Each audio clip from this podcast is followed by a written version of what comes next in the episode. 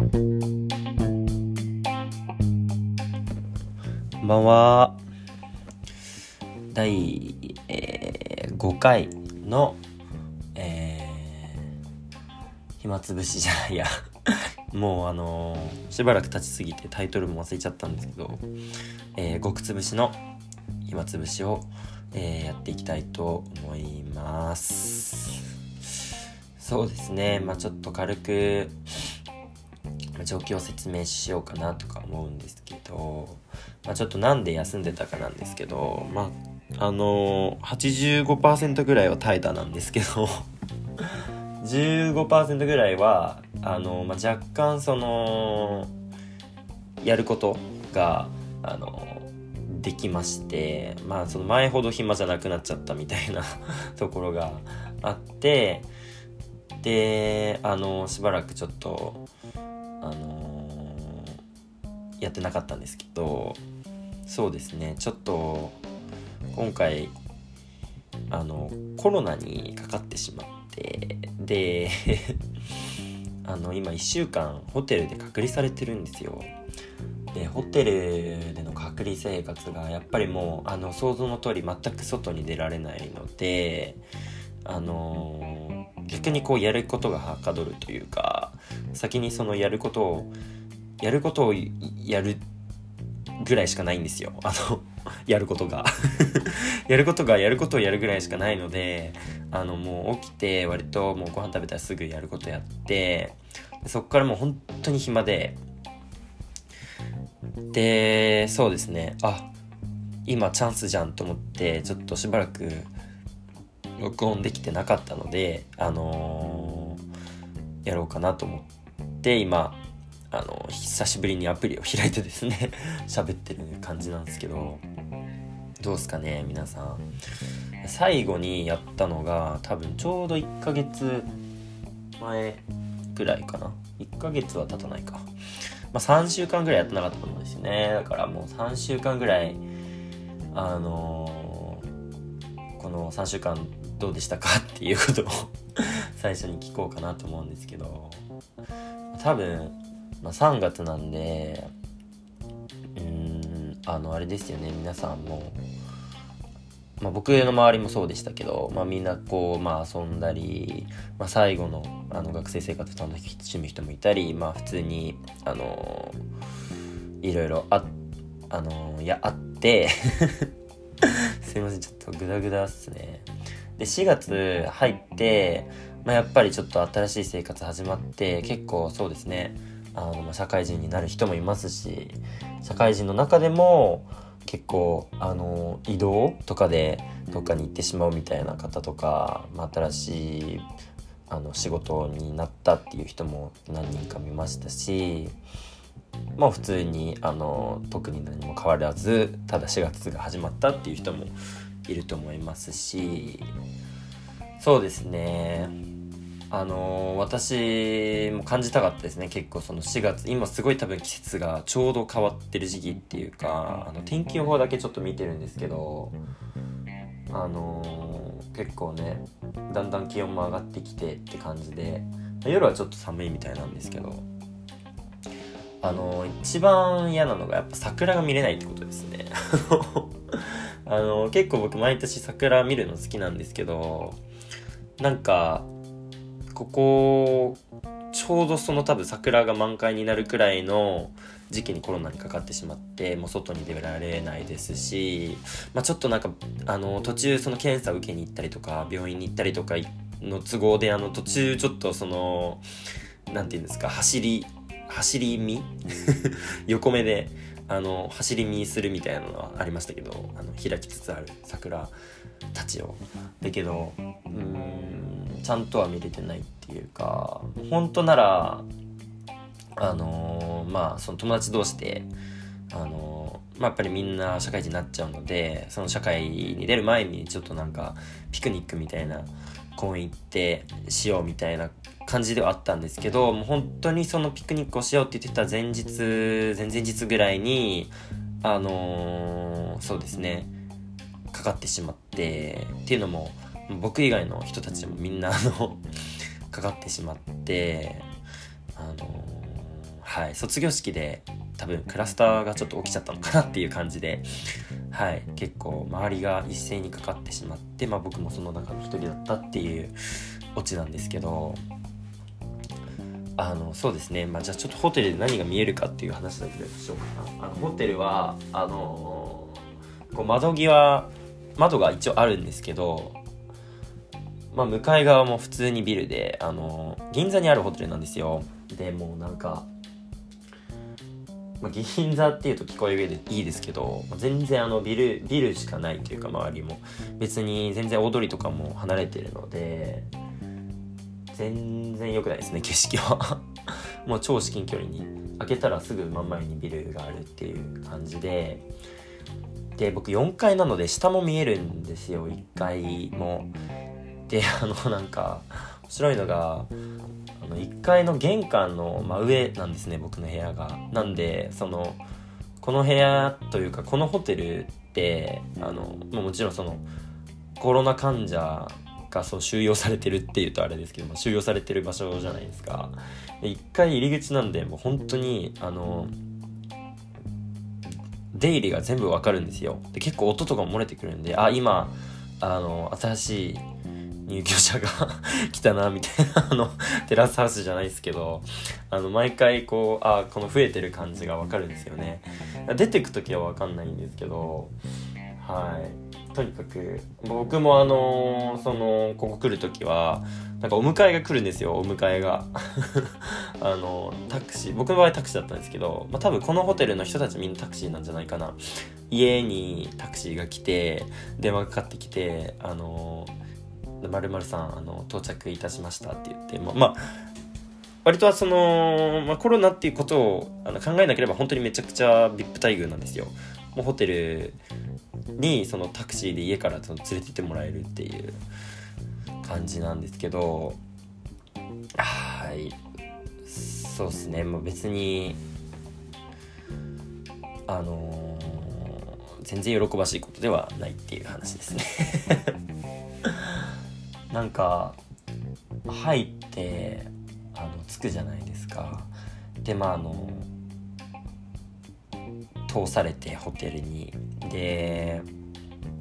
本当にもう名前の書いてあるあの封筒を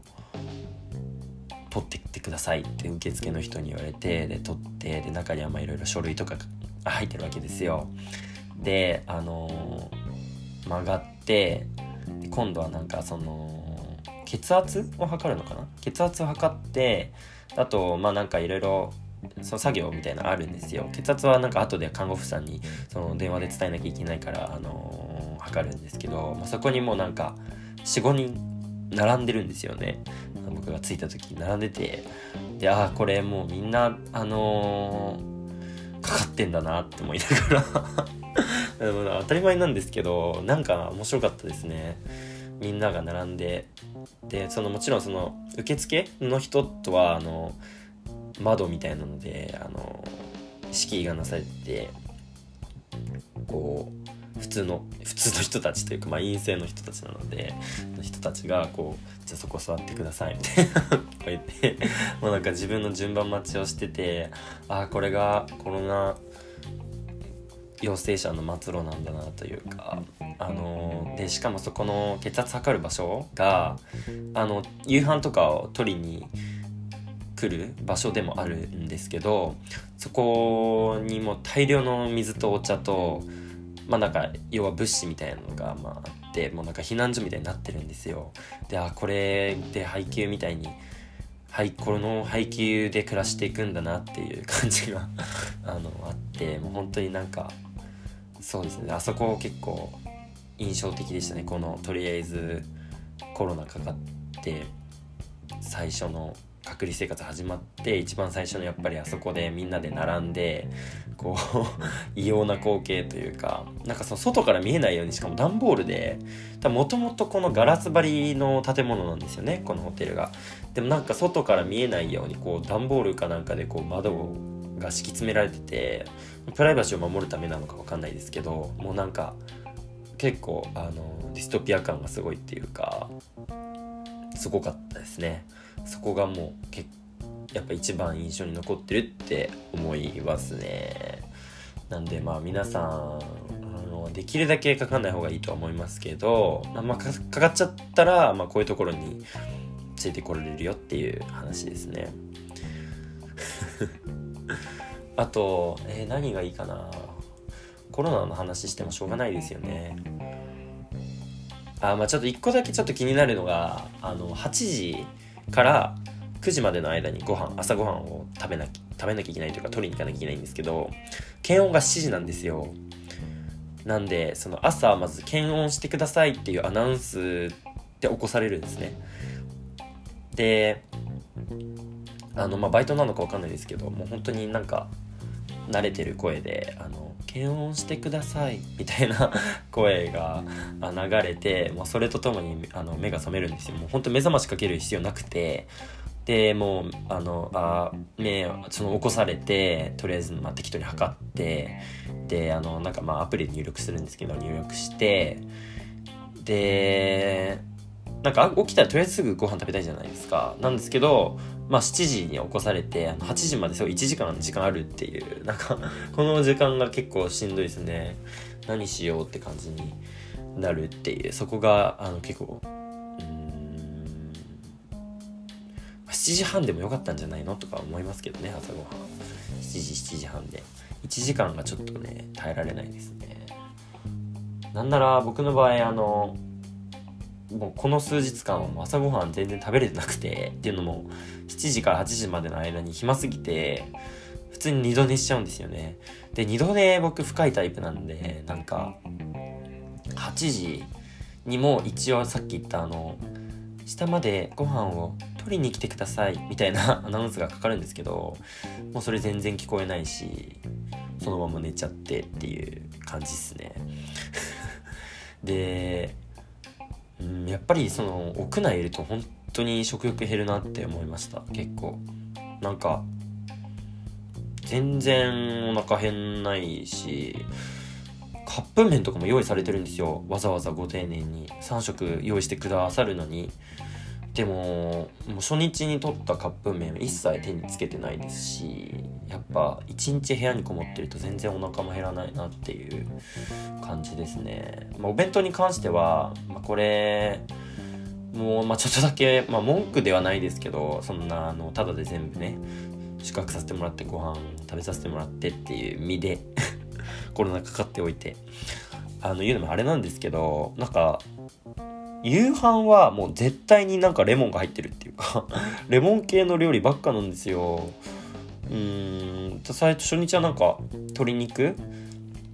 なんかグリルグリル焼きみたいなあるじゃないですか。鶏肉のグリル焼きの、まあ、レモン風味みたいなレモンついてたし2日目もなんか鶏肉のあれは何だったんだろうな。まあなんか同じ鶏肉系ですね。グリルじゃないけど、まあ、鶏肉系でうんと照り焼きなのかな？でも甘くなかったし、まあ、とにかくまあそれもレモンがついててでその後焼き鮭でレモンがついててで今日もレモンがついたお魚料理だったんですけどなんかいいんですけどね全然。美味しいですし、うん、すごいでも気になるなって思って 思ってます、まあ、ちょっと長いイントロになっちゃったんですけどあのー、そうですね。あの、本編は全然違うあの、話をしていこうかなと思うので、あのよろしくお願いします。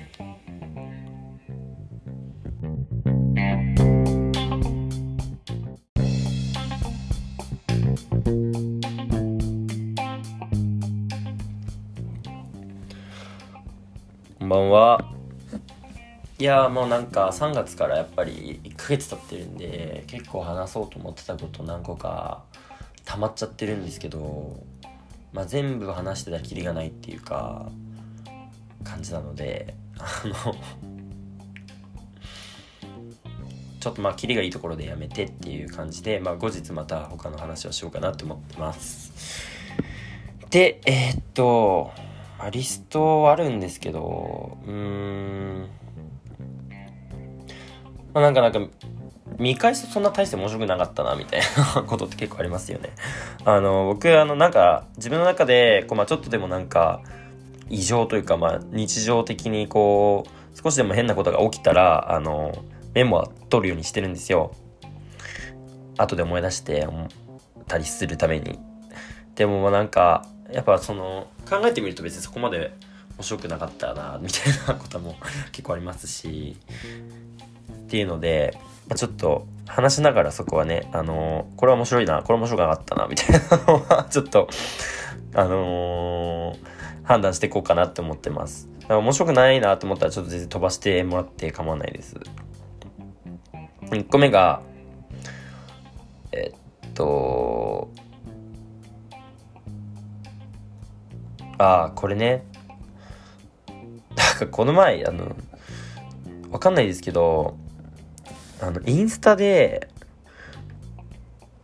あの広告って流れてくるじゃないですか。で、あれってもうなんか Google が、Google?Facebook?Facebook でしたっけ？インスタってもう。忘れましたけど、まあ、とにかくもうそのなんか、アルゴリズムで、もうこっちの年齢とか思考とか全部あのバレてて、で、その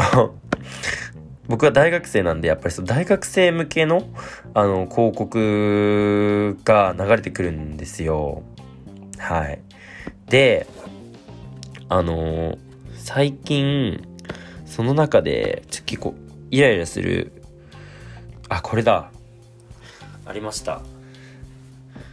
なんか、ホットヨガモニター。ホットヨガってまず知ってます？なんか、あのクソ暑い部屋の中でヨガやって痩せるみたいな。のがなんかちょっと流行ってるらしいんですけど、まあ、それがなんか僕のなぜか僕のその広告のところに出てきて、まあ、多分大学生で流行ってるからなのかな。全然ホットヨガは興味ないですけどね。でなんか高校生大学生でも大歓迎漏れなく会員ホットヨガモニター3ヶ月0円っていう広告があってもうなんかちょっと大学生にその寄せるためになんかそう大学生用語みたいなの使ってきてて、で、この、例えば、その1枚目だと、この冬、ちょっと太った汗汗 みたいな書いてあって、で、その次が、おっと、てんてん、大丈夫そう？ホットヨガ行ってもろて、って冬太りに負けない学生さんならほぼ半額。っていう広告なんですよ。なんかその、なんて言うんだろうかな。その露骨すぎる、露骨すぎて、その大学、大学生、大学生みんなそんこんな喋り方してると思うなよ、お前ら、みたいな あの、思って、すごいちょっとイラってしたっていう話がありますね。ホットヨガ行ってもろてって そんな気軽にホットヨガ行かないわっていう そんなそんな気持ちでいかないでしょっていうのが、さすがに こんなんでちょっと大学生釣れると思ってるな、ちょっと甘いなっていうのが、のをすごい思った広告で、ちょっと思わずスクショしちゃったっていうのがありましたね。っていうのが、まあ、大学生をバカにしてる広告の話 で、えっ、ー、と、次が、あ、そうだ。あのー、なんか、ホラー映画、あのー、の話を前したと思うんですけど、ホラー映画、日本のホラー映画がちょっとなんか特殊みたいな話したじゃないですか。で、僕、日本のホラー映画も本当に特殊だけど結構好きだったのがあって、あの、来るっていう映画なんですけど、これなんかもう、すごくてまずキャストめっちゃ豪華だったんですよ。小松菜奈も出てたしえっ、ー、と黒木華とかも出てたし、えー、妻夫木も出てたし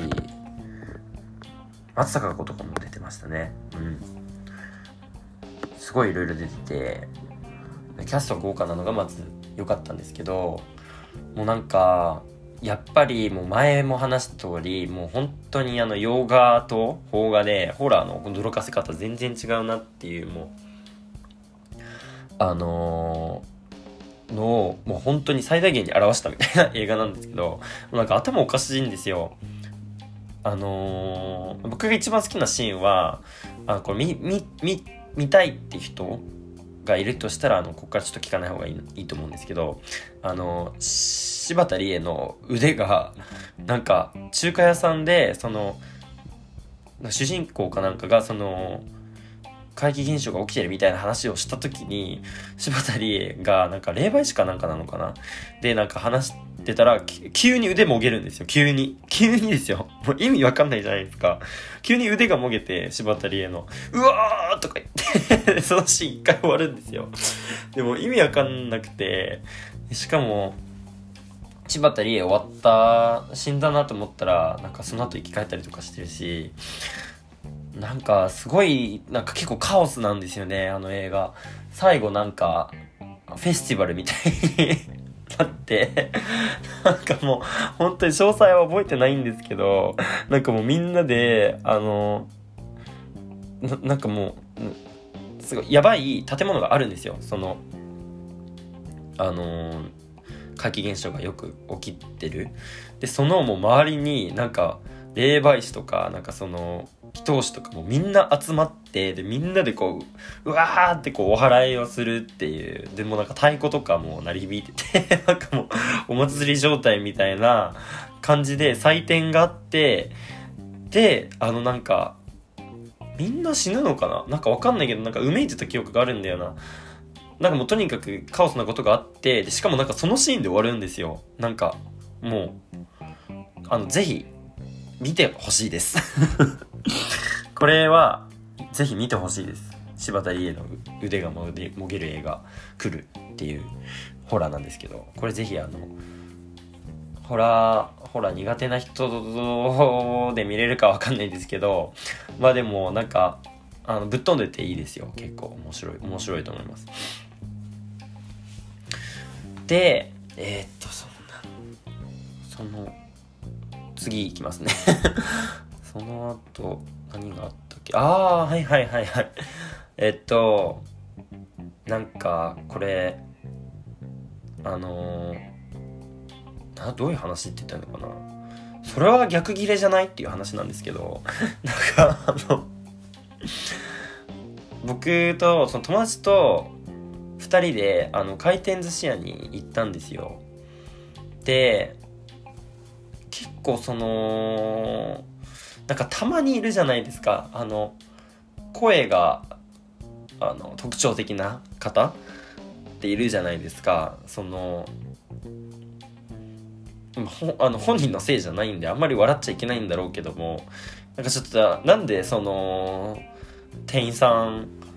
結構そのサービスサービス業って結構やっぱここ声使うじゃないですかなんでこのここのバイトを選んだんだろうみたいな 感じに思う時がある方がたまにいるんですけど、まあ、そのも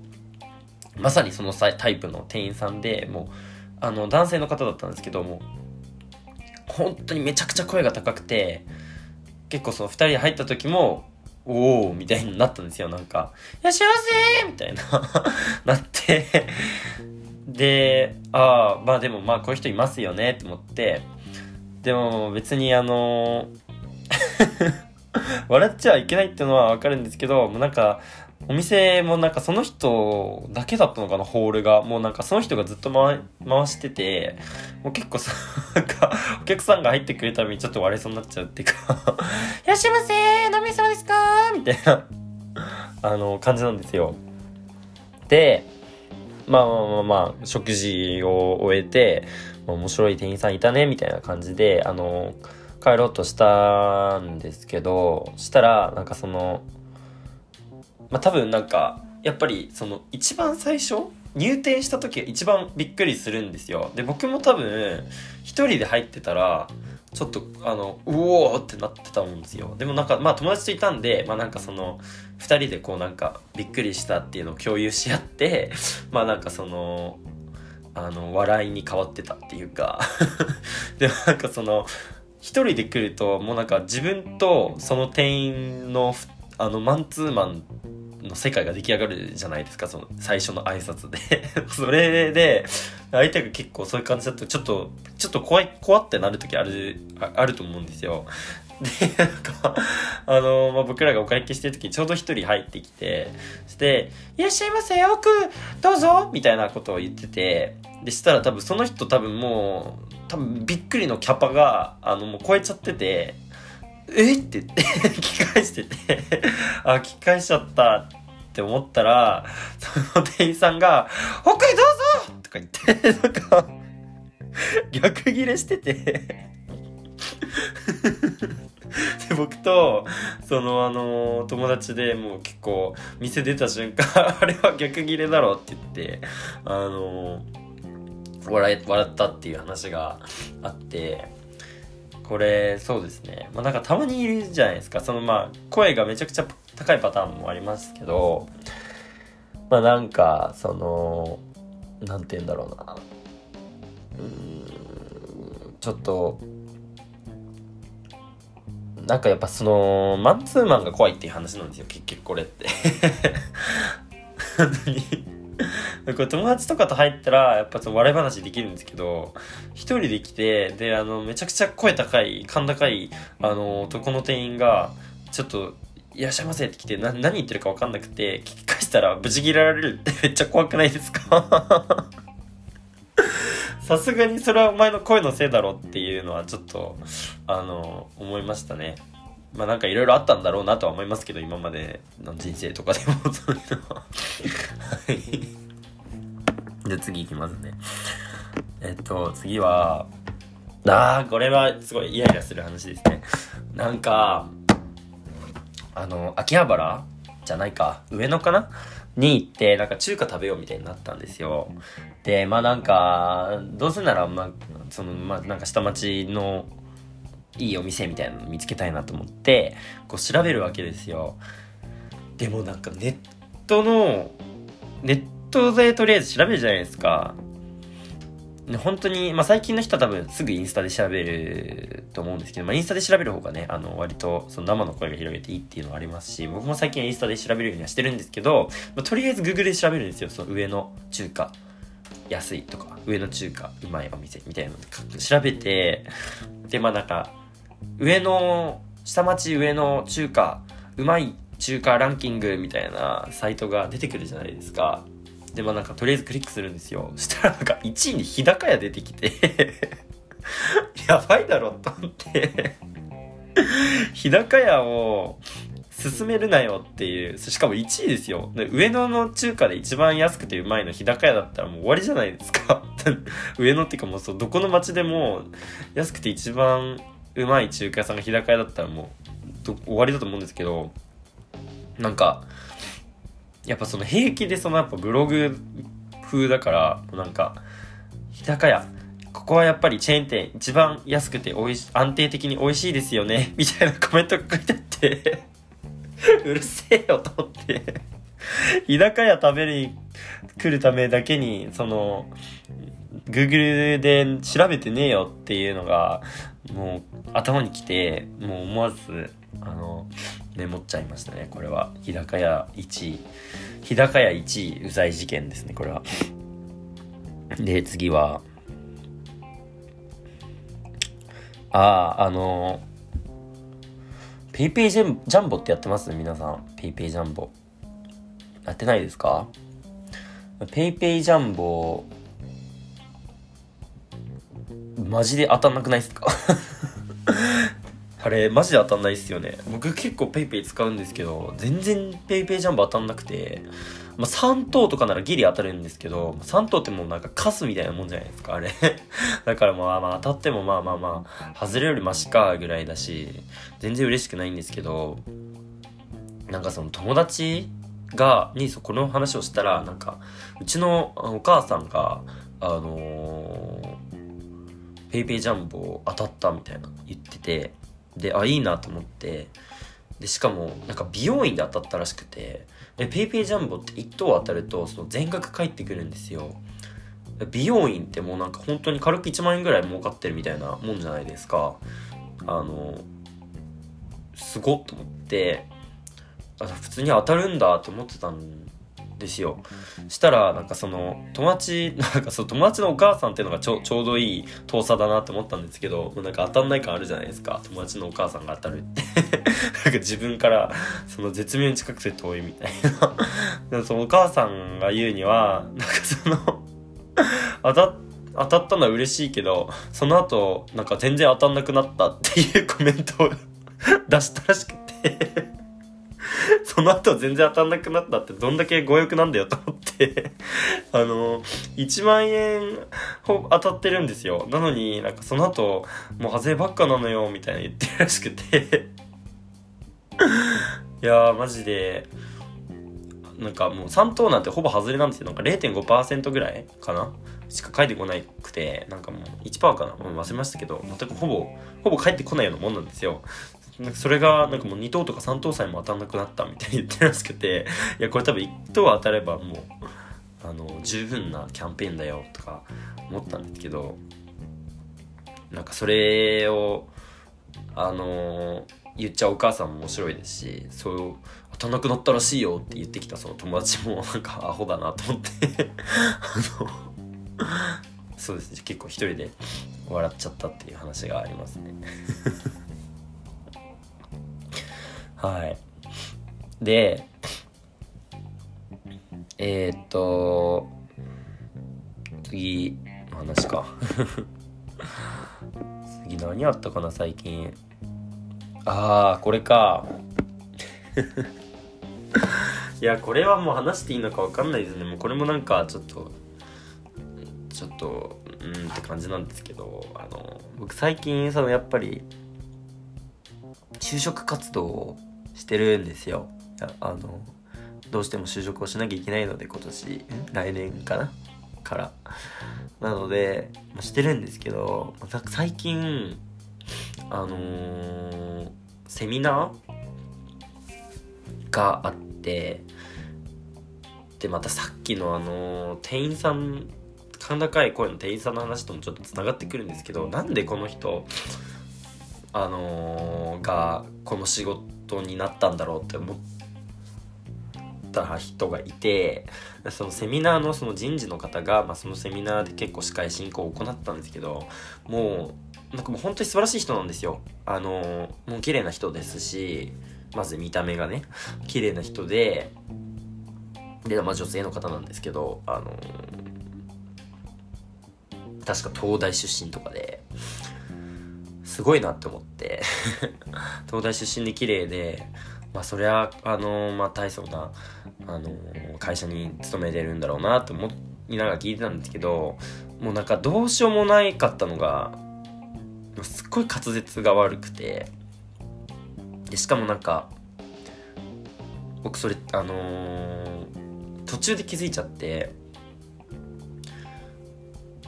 1時間ぐらいその滑舌悪いの気づいた状態でなんか滑舌ってそのなんか気にならない時って本当になんか気にならないじゃないですか。でも一回気になるともうずっとなんか頭の中に残るんですよ。でこの人のその滑舌悪いパターンっていうのがあの作業が言えないパターンだったんですよ。でこれ作業が言えないパターンっていろいろいると思うんですけどこの人の場合はあの「す」「さしすせそ」の「す」が死になっちゃうタイプだったんですよ。もう本当にもう意味意味わかんないじゃないですか。初めて会ったんですよ。すが死になっちゃう人って。でもうやっぱその説明でするから低ネ章っていうのもあってすってたくさん使うじゃないですか。もうデスマス。もうだからデスマスが全部デシマシになっちゃってて。もうなんか本当に 途中からもう笑いこらえられなくて、あのカメラオフにして聞いてましたね。あのあの当社は今後とも、えー、最先端を走っていきたいと思いますみたいな 最先端も最先端だしもうひどいですよね。もうなんかしかもその後なんかもういろいろ想像しちゃってもうなんかもう私生活でも全部死になっちゃってるのかなとか思って「いただきます」とか「ごちそうさまでした」はいいのか「ごちそうさまでし」はダメだし。いやもうそうですね。ちょっと途中からもう笑いこられなかったですね。結構やっぱだろうな。滑舌悪い人ってうん最初にこう自分で言ってほしいですよね。あの僕私滑舌悪いのでその聞こえづらくなっちゃうことがあると思いますとか言ってほしいですね。ちょっとなんか気づいちゃったからは本当に突っ込めないですし。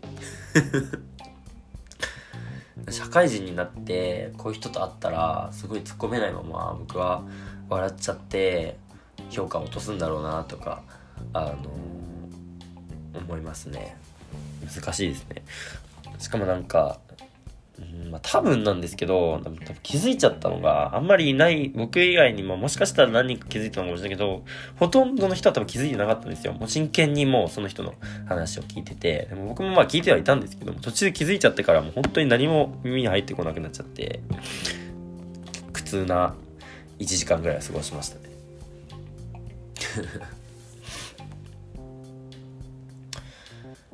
えー、まあそれはさておき。えっ、ー、と、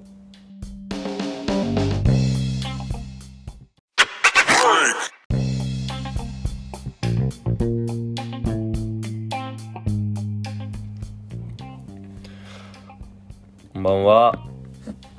いやもうなんか3月からやっぱり1ヶ月経ってるんで結構話そうと思ってたこと何個か溜まっちゃってるんですけど、まあ、全部話してたきりがないっていうか感じなのであのちょっとまあキリがいいところでやめてっていう感じで、まあ、後日また他の話をしようかなと思ってます。でえー、っと、まあ、リストあるんですけどうーん。まあ、なんかなんか見返すとそんな大して面白くなかったなみたいなことって結構ありますよね。あの僕あのなんか自分の中でこう、まあ、ちょっとでもなんか異常というか、まあ、日常的にこう少しでも変なことが起きたらあのメモは取るようにしてるんですよ。後で思い出してたりするために。でもなんかやっぱその考えてみると別にそこまで面白くなかったなみたいなことも結構ありますし。っていうので、まあ、ちょっと話しながらそこはねあのこれは面白いなこれ面白くなかったなみたいなのは ちょっとあのー判断していこうかなって思ってます。だから面白くないなと思ったらちょっと全然飛ばしてもらって構わないです。1個目が、えっと、ああ、これね。なんかこの前、あの、わかんないですけど、あの、インスタで、あの広告って流れてくるじゃないですか。で、あれってもうなんか Google が Google?Facebook?Facebook でしたっけ？インスタってもう忘れましたけど、まあ、とにかくもうそのなんかアルゴリズムでもうこっちの年齢とか思考とか全部あのバレててでその僕は大学生なんでやっぱりその大学生向けのあの広告が流れてくるんですよはいであのー最近、その中で、ちょっと結構イライラする、あ、これだ。ありました。なんか、ホットヨガモニター。ホットヨガってまず知ってます？なんか、あのクソ暑い部屋の中でヨガやって痩せるみたいなのがなんかちょっと流行ってるらしいんですけど、まあ、それがなんか僕のなぜか僕のその広告のところに出てきて、まあ、多分大学生で流行ってるからなのかな。全然ホットヨガは興味ないですけどね。でなんか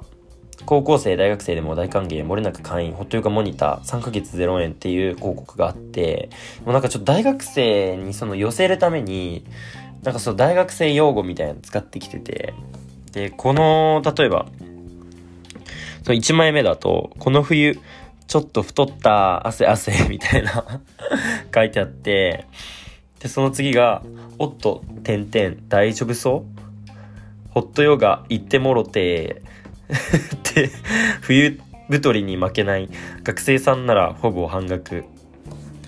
ていう広告なんですよ。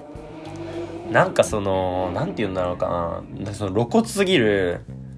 露骨すぎてその大学大学生大学生みんなそんこんな喋り方してると思うなよお前らみたいな。あの思ってすごいちょっとイラってしたっていう話がありますね。ホットヨガ行ってもろてって。そんな気軽にホットヨガ行かないわっていう。そんなそんな気持ちで行かないでしょホットヨガさすがに。こんなんでちょっと大学生釣れると思ってるなちょっと甘いなっていうのがのをすごい思った広告でちょっと思わずスクショしちゃったっていうのがありましたね。っていうのが、まあ、大学生をバカにしてる広告の話。でえっ、ー、と次があそうだ。あのー、なんかホラー映画あのー、の話を前したと思うんですけどホラー映画日本のホラー映画がちょっとなんか特殊みたいな話したじゃないですか。で、僕、日本のホラー映画も本当に特殊だけど結構好きだったのがあって、あの、来るっていう映画なんですけど、これなんかもう、すごくて、まずキャストめっちゃ高価だったんですよ。小松菜奈も出てたし、えっ、ー、と、黒木華とかも出てたし、えー、妻夫木も出てたし、松坂子とかも出てましたね。うん。すごいいろいろ出ててキャスト豪華なのがまず良かったんですけどもうなんかやっぱりもう前も話した通りもう本当にあの洋画と邦画でホラーの驚かせ方全然違うなっていうもうあのー、のをもう本当に最大限に表したみたいな映画なんですけどなんか頭おかしいんですよ。あのー、僕が一番好きなシーンはあこれみみみ見たいって人がいるとしたらあのここからちょっと聞かない方がいいいいと思うんですけどあの柴田理恵の腕がなんか中華屋さんでその主人公かなんかがその怪奇現象が起きてるみたいな話をした時に柴田理恵がなんか霊媒師かなんかなのかな？でなんか話してたら急に腕もげるんですよ。急に。急にですよ。もう意味わかんないじゃないですか。急に腕がもげて柴田理恵の「うわー!」とか言って そのシーン一回終わるんですよ。でも意味わかんなくてしかも柴田理恵終わった死んだなと思ったらなんかその後生き返ったりとかしてるしなんかすごいなんか結構カオスなんですよねあの映画。最後なんかフェスティバルみたいになってなんかもう本当に詳細は覚えてないんですけどなんかもうみんなであのななんかもうすごいやばい建物があるんですよ。そのあの怪奇現象がよく起きてる。でそのもう周りになんか霊媒師とかなんかその祈祷師とかもみんな集まってでみんなでこううわーってこうお祓いをするっていうでもなんか太鼓とかも鳴り響いてて なんかもうお祭り状態みたいな感じで祭典があってであのなんかみんな死ぬのかな？なんかわかんないけどなんかうめいてた記憶があるんだよな。なんかもうとにかくカオスなことがあってでしかもなんかそのシーンで終わるんですよ。なんかもうあのぜひ見てほしいです。これはぜひ見てほしいです。柴田理恵の腕がもげる映画「来る」っていうホラーなんですけどこれぜひあのホラーホラー苦手な人で見れるかわかんないですけどまあでもなんかあのぶっ飛んでていいですよ。結構面白い面白いと思います。でえー、っとそんなその次いきますね。その後何があったっけ？ああはいはいはいはい。えっとなんかこれあのー、どういう話って言ったのかな？それは逆ギレじゃないっていう話なんですけど なんかあの僕とその友達と2人であの回転寿司屋に行ったんですよ。で結構そのなんかたまにいるじゃないですか。あの声があの特徴的な方っているじゃないですか。そのあの本人のせいじゃないんであんまり笑っちゃいけないんだろうけども。なんかちょっとなんでその店員さん結構そのサービスサービス業って結構やっぱここ声使うじゃないですかなんでこのここのバイトを選んだんだろうみたいな感じに思う時がある方がたまにいるんですけど、まあ、そのもうまさにそのタイプの店員さんでもうあの男性の方だったんですけども本当にめちゃくちゃ声が高くて結構その2人で入った時もおおみたいになったんですよなんか「いらっしゃいませ!」みたいな なってでああまあでもまあこういう人いますよねって思ってでも別にあの 笑っちゃいけないっていうのはわかるんですけどもうなんかお店もなんかその人だけだったのかな、ホールが。もうなんかその人がずっと回回してて、もう結構さ、なんか、お客さんが入ってくれたびにちょっと割れそうになっちゃうっていうかいらっしゃいませー飲みそうですかみたいな、あの、感じなんですよ。で、まあまあまあまあ、食事を終えて、面白い店員さんいたね、みたいな感じで、あの、帰ろうとしたんですけど、したら、なんかその、まあ、多分なんかやっぱりその一番最初入店した時が一番びっくりするんですよ。で僕も多分一人で入ってたらちょっとあのうおーってなってたんですよ。でもなんかまあ友達といたんでまあなんかその2人でこうなんかびっくりしたっていうのを共有し合って まあなんかそのあの笑いに変わってたっていうか。でもなんかその一人で来るともうなんか自分とその店員のあのマンツーマンの世界が出来上がるじゃないですかその最初の挨拶で。それで相手が結構そういう感じだとちょっとちょっと怖い怖ってなる時あるあると思うんですよ。でなんかあの、まあ、僕らがお会計してる時にちょうど一人入ってきてして「いらっしゃいませ奥どうぞ」みたいなことを言っててでしたら多分その人多分もう多分びっくりのキャパがあのもう超えちゃっててえっ？て言って 聞き返しててあ、聞き返しちゃったっって思ったら、その店員さんが、奥へどうぞ!とか言って、なんか、逆ギレしてて。で、僕と、そのあの、友達でもう結構、店出た瞬間、あれは逆ギレだろって言って、あの、笑笑ったっていう話があって、これそうですね。まあなんかたまにいるじゃないですか。そのまあ声がめちゃくちゃ高いパターンもありますけどまあなんかその何て言うんだろうな。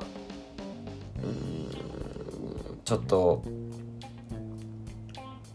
なんかやっぱそのマンツーマンが怖いっていう話なんですよ結局これって。本当にこれ友達とかと入ったらやっぱその笑い話できるんですけど一人で来てであのめちゃくちゃ声高い甲高いあの男の店員がちょっといらっしゃいませって来てな何言ってるか分かんなくて聞き返したらブチギレられる。っ てめっちゃ怖くないですか？さすがにそれはお前の声のせいだろっていうのはちょっとあの思いましたね。まあなんかいろいろあったんだろうなとは思いますけど今までの人生とかでも。そういうのははい。じゃあ次いきますね。えっと次はあーこれはすごいイライラする話ですね。なんかあの秋葉原？じゃないか。上野かな？に行ってなんか中華食べようみたいになったんですよ。でまあなんかどうせならまあそのまあなんか下町の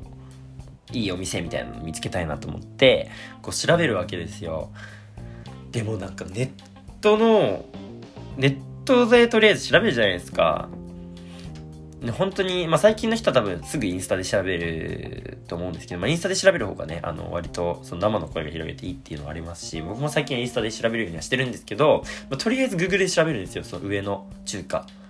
安いとか、上の中華、うまいお店みたいなの調べて、で、まあなんか、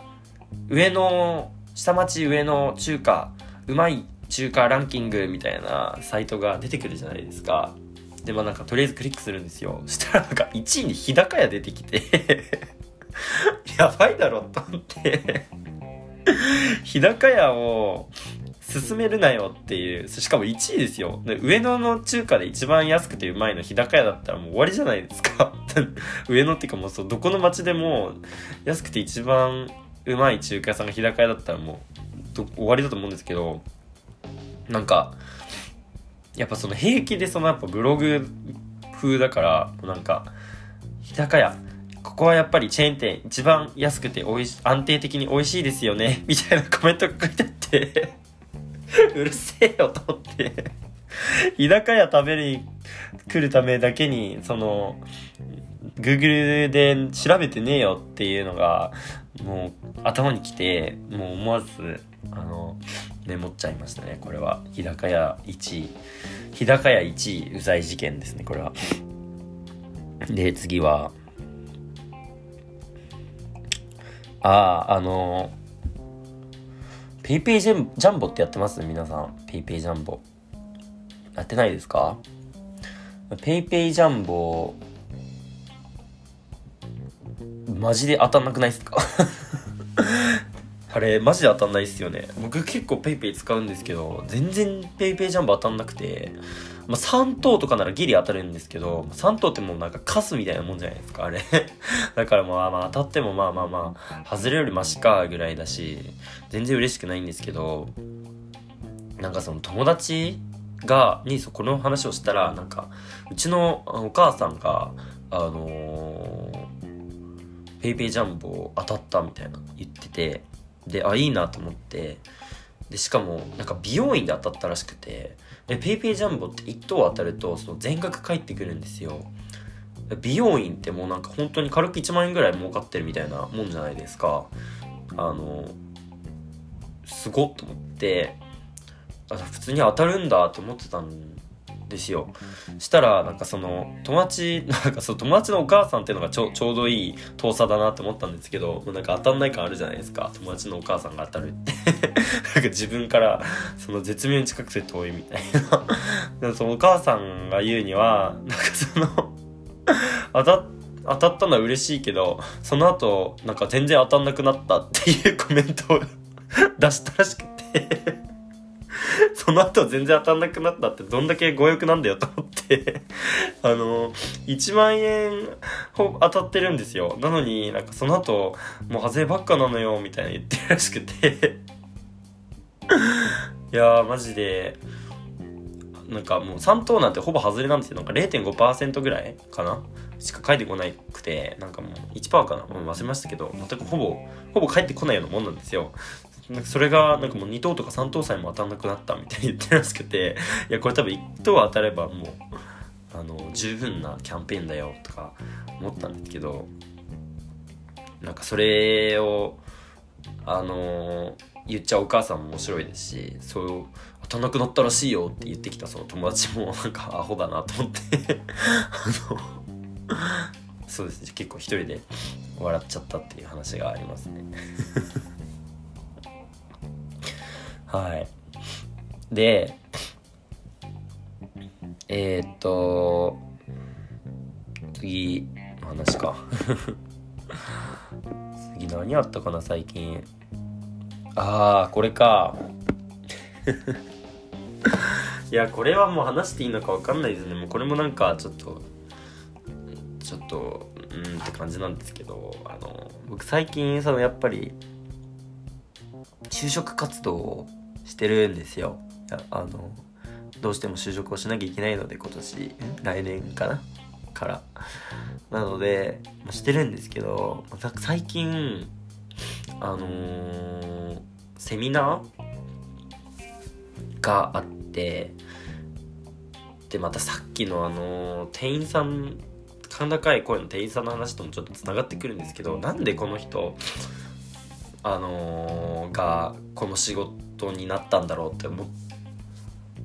た人がいてそのセミナーのその人事の方が、まあ、そのセミナーで結構司会進行を行ったんですけどもうなんかもう本当に素晴らしい人なんですよあのー、もう綺麗な人ですしまず見た目がね綺麗な人でで、まあ、女性の方なんですけどあのー、確か東大出身とかですごいなって思って。東大出身で綺麗でまあそりゃあのまあ大層なあの会社に勤めてるんだろうなと思いながら聞いてたんですけどもうなんかどうしようもないかったのがすっごい滑舌が悪くて。でしかもなんか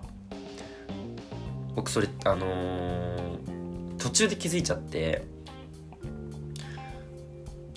1時間ぐらいその滑舌悪いの気づいた状態で滑舌ってそのなんか気にならない時って本当になんか気にならないじゃないですか。でも一回気になるともうずっとなんか頭の中に残るんですよ。でこの人のその滑舌悪いパターンっていうのがあの作業が言えないパターンだったんですよ。でこれ作業が言えないパターンっていろいろいると思うんですけどこの人の場合はあの「す」さしすせその「す」が「し」になっちゃうタイプだったんですよ。もう本当にもう意味意味わかんないじゃないですか。初めて会ったんですよ「す」が「し」になっちゃう人って。でもうやっぱその説明でするから低ネクションっていうのもあって「す」ってたくさん使うじゃないですか。もう「デスマス」もうだから「デスマス」が全部「デシマシ」になっちゃってて。もうなんか本当に 途中からもう笑いこらえられなくて、あのカメラオフにして聞いてましたね。あのあの当社は今後とも、えー、最先端を走っていきたいと思いますみたいな 最先端も最先端だしもうひどいですよね。もうなんか、しかもその後なんかもういろいろ想像しちゃって、もうなんか、もう私生活でも全部死になっちゃってるのかなとか思って、いただきますとか、ごちそうさまでしたはいいのか。ごちそうさまでしはダメだし。いやもう、そうですね。ちょっと途中からもう笑いこられなかったですね。結構やっぱ、だろうな滑舌悪い人ってうん最初にこう自分で言ってほしいですよね。あの僕私滑舌悪いのでその聞こえづらくなっちゃうことがあると思いますとか言ってほしいですね。ちょっとなんか気づいちゃったからは本当に突っ込めないですし。社会人になってこういう人と会ったらすごい突っ込めないまま僕は笑っちゃって評価を落とすんだろうなとかあの思いますね。難しいですね。しかもなんか、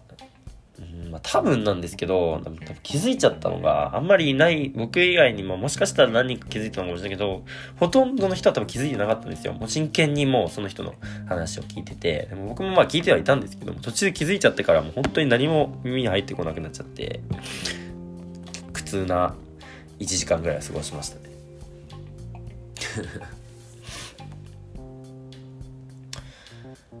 えー、まあそれはさておき。えっ、ー、と。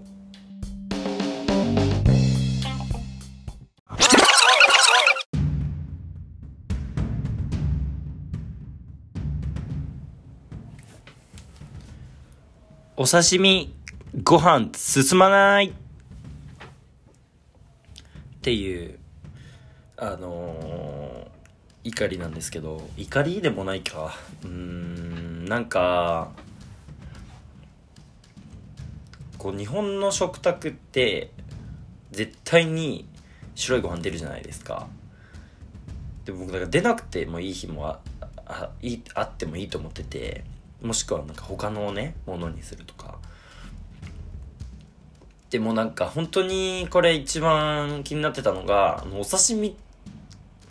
て多分ご飯と僕合わないと思うんですよね。あれ、実は。お寿司は合うんですよ。酢飯は。でも、お刺身でご飯ってなんかあんま進まないんですよね。っていうのをすごい伝えたかったです。ちなみに肉じゃがも進まないです、あんまり。あれはあの、じゃがいもが多すぎですね。あれはじゃがいも多すぎ。じゃがいもでご飯あんま進まないんですよ。あのこれはもう断言できるんですけど肉じゃが刺身あとあのこれはパンだろうみたいなのもあります。あの例えばクリームシチューとかもご飯と出されると結構ハッてなりますね。以上なんですけどあのー、なのでちょっと食べ合わせは僕は結構すごい気にするタイプなんですけど皆さんいかがですかっていう怒りでした。